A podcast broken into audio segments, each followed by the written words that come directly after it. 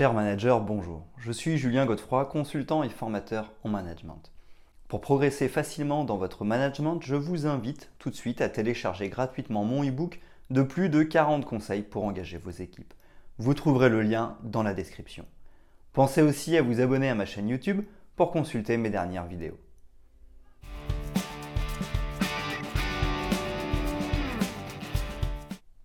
L'esprit d'équipe en entreprise, c'est lorsque chaque membre d'une équipe agit de manière conjointe dans la recherche de l'intérêt commun et non individuel. Ainsi, un manager souhaitant mobiliser ses équipes à travers le projet d'entreprise ou simplement un objectif commun va vouloir mettre en œuvre un travail d'équipe. Travailler en équipe demande du temps pour être mis en œuvre. Pourtant, le jeu en vaut la chandelle. En effet, développer l'esprit d'équipe, c'est développer la cohésion d'équipe. Fédérer une équipe, c'est réduire l'absentéisme et le turnover. En effet, les équipes se sentent bien et s'attachent au groupe et à l'entreprise. C'est aussi une meilleure productivité et efficacité. Parce que le groupe vit bien, chaque collaborateur se sent mieux. Les équipes travaillent plus vite et mieux. Ils peuvent aussi s'entraider pour résoudre mieux et plus rapidement les problèmes ou innover. Enfin, l'entreprise peut ainsi atteindre ses objectifs et se développer plus rapidement. Pourtant, tout n'est pas simple. En effet, nous avons tous des objectifs individuels, nous pouvons donc être amenés à penser à nous avant de penser aux autres et au groupe. De plus, chacun peut avoir sa propre perception de l'esprit d'équipe en entreprise. Par exemple, une personne va prendre une initiative. Elle le fait parce qu'elle pense que cela est bénéfique pour le groupe et le projet commun. D'autres pourraient l'interpréter comme une démarche individuelle puisqu'elle a agi seule. Enfin, certaines fois, l'esprit d'équipe peut être un frein. Imaginons que des personnes d'une même équipe ne soient pas d'accord. Une décision irait forcément à l'encontre de certains. Ainsi, pour préserver une bonne cohésion d'équipe en entreprise, le statu quo est privilégié. Nous voyons donc que l'esprit d'équipe en entreprise doit être développé mais qu'il ne faut pas tomber dans certains pièges. Voici 14 conseils pratiques en management d'équipe pour réussir à mettre en œuvre un bon esprit d'équipe.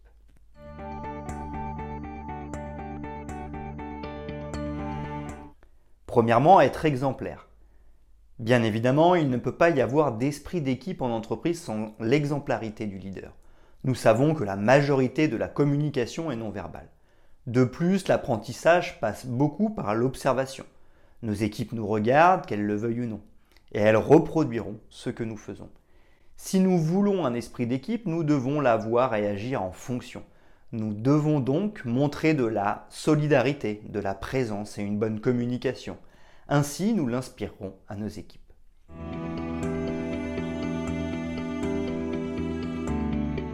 Deuxièmement, être vigilant aux égaux de chacun.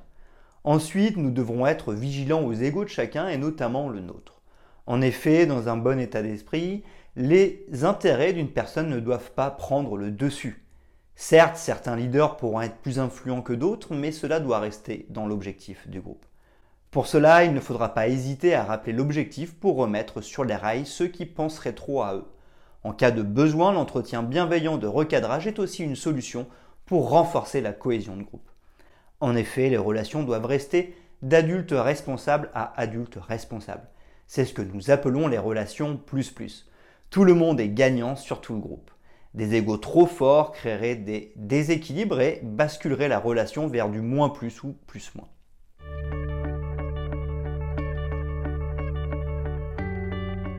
Troisièmement, abuser de l'écoute. L'écoute peut sembler être un acte individuel. En effet, nous allons écouter une personne qui parle.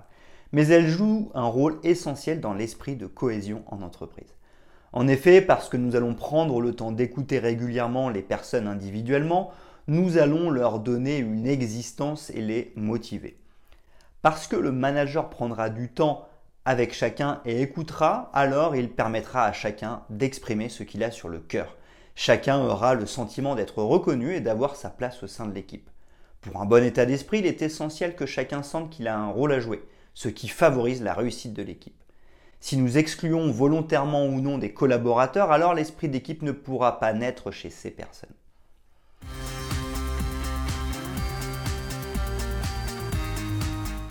Quatrièmement, ne pas rater l'intégration. L'esprit d'équipe en entreprise commence lors de son intégration. En effet, c'est à ce moment qu'il est le plus réceptif pour apprendre les codes de conduite dans la nouvelle entreprise qu'il vient d'intégrer. C'est donc le moment de lui expliquer les valeurs et la manière dont elles sont mises en œuvre pour maintenir la cohésion. Nous pourrons aussi lui faire ressentir les valeurs du groupe à travers un accueil chaleureux où chacun sera présent et prendra le temps de faire connaissance. Un cadeau personnalisé mais aussi symbolique de l'esprit d'équipe permettra de marquer sa mémoire et assurera une meilleure cohésion.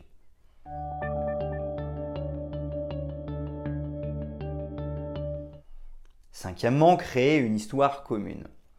Poursuivons avec la création de liens forts entre les personnes. Si nous voulons développer un bon esprit d'équipe en entreprise, nous devrons nous assurer que les personnes se connaissent et ont pu tisser des liens solides. En effet, nous voyons bien qu'avec nos amis, nous avons des liens forts qui nous permettent d'entretenir de bonnes relations. Pour cela, il faudra faire vivre des événements aux collaborateurs concernés pour favoriser l'esprit d'équipe. Le team building est un exemple parfait. Il permet à chacun de vivre des émotions et, des ressentis à travers un sport, un jeu ou encore une problématique. Une soirée entre collègues peut tout à fait jouer ce rôle. L'important est de passer du temps ensemble pour apprendre à se connaître et se créer des souvenirs en commun.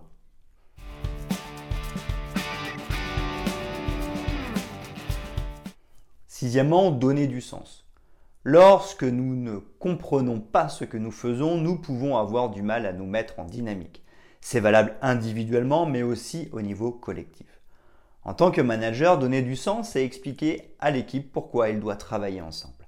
Ainsi, cela donne de la légitimité au groupe et à ses actions. Chacun comprend mieux ce qu'il fait.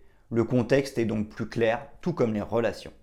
Par exemple, cette équipe existe parce qu'il faut créer un nouveau produit qui permettra de satisfaire un besoin précis du client et développer l'entreprise. Lorsque nous ne comprenons pas ce que nous faisons, nous n'avons pas de motivation. Nous ne pouvons donc pas contribuer à créer une cohésion et développer un bon esprit d'équipe.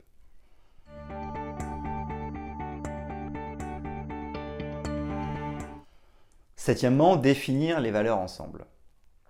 Il faudra aussi être en mesure de définir ce que nous entendons par esprit d'équipe ainsi que ses règles. Personnellement, je pense que les valeurs de l'équipe jouent ce rôle. En effet, si je définis la solidarité comme étant une valeur essentielle de l'esprit d'équipe, alors je définis l'état d'esprit de mon groupe. Mais il faudra aussi définir comment nous souhaitons voir cette solidarité en place. Par exemple, nous pourrons définir que tous les matins, nous ferons un briefing ensemble. Si l'un d'entre nous bloque sur un sujet, alors tout le monde devra l'aider. Personne ne pourra commencer son travail sans cela. Ainsi, cette valeur a été illustrée. Ensuite, l'idéal est de faire co-construire ces valeurs. Il faudra regrouper tous les collaborateurs de l'équipe pour leur demander quelles sont les valeurs qui leur semblent essentielles. Ensuite, ils devront se mettre d'accord pour n'en retenir que certaines. Enfin, ils illustreront précisément ce que cela signifie. Ainsi, chacun sera pleinement impliqué dans le respect des règles et valeurs communes.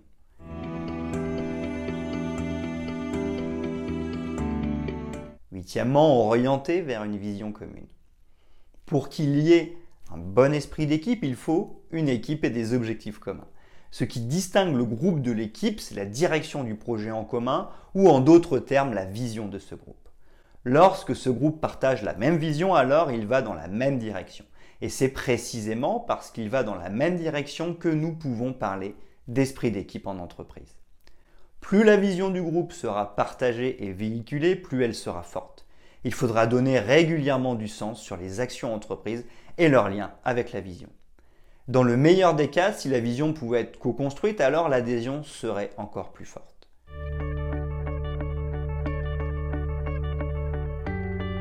Neuvièmement, ne pas faire d'individuel en collectif. Cet outil est essentiel pour un bon état d'esprit du groupe. En effet, comme nous l'avons vu, les relations doivent être d'adultes responsables vers des adultes responsables, soit plus plus. Ne pas faire d'individuel en collectif signifie que lorsque nous avons une remarque à faire à un de nos collaborateurs, il faut le faire à l'écart du reste de l'équipe. Ainsi, nous préserverons la dignité de notre collaborateur et nous pourrons avoir la concentration et l'attention nécessaires pour le faire. Passer un message individuel devant les collègues risquerait de vexer le collaborateur qui n'aurait alors plus la volonté d'agir et de s'améliorer.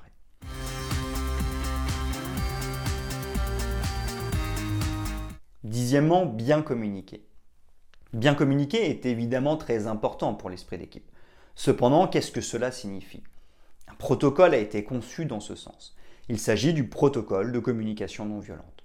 En effet, pour nous exprimer efficacement, pour être bien compris et sans contrarier la personne à qui nous parlons, nous devons respecter quatre étapes. Évoquer la situation problématique, parler de notre ressenti, exprimer notre besoin, faire une demande.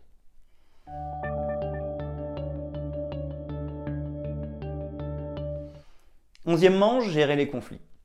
Avec le protocole de communication non violente, nous venons de faire une transition avec la gestion des conflits. En effet, ce protocole permet une meilleure communication. Il permet donc de limiter les conflits liés aux incompréhensions. Les conflits sont inéluctables et sont même nécessaires certaines fois. Cependant, il peut être judicieux de limiter ceux qui sont inutiles, de réduire leur fréquence ou encore de limiter leur intensité. Pour cela, deux autres actions majeures sont essentielles. Le premier point est de prévoir des moments d'échange réguliers sur les tensions ou les sujets qui fâchent du moment. Le deuxième point est de prévoir une procédure en cas de conflit pour éviter d'être démuni le moment venu. Enfin, il faut aussi avoir en tête les cinq manières de sortir d'un conflit. Éviter céder, rivaliser, trouver un compromis, collaborer.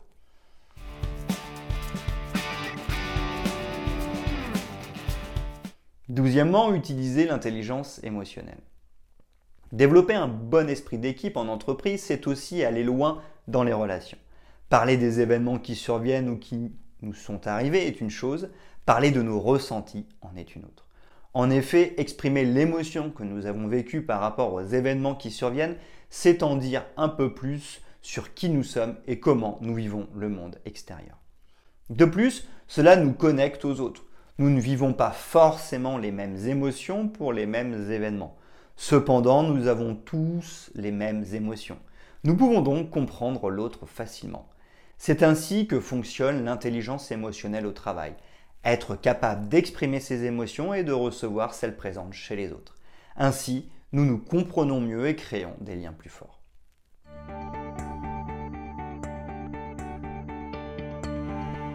Treizièmement, assurer une bonne ambiance au travail.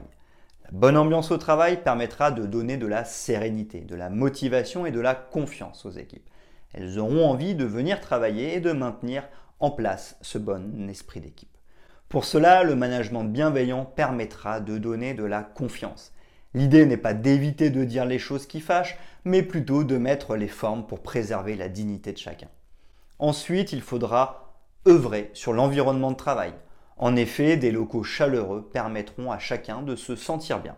Si les équipes peuvent participer à l'organisation de cet espace ou à la décoration, elles en seront encore plus satisfaites. Enfin, donner les moyens à chacun de faire son travail correctement permettra aussi de développer une bonne ambiance au travail. Ainsi, il n'y a rien de plus énervant que de chercher ces outils, encore de ne pas avoir assez de place, ou du matériel informatique qui rame et plante constamment.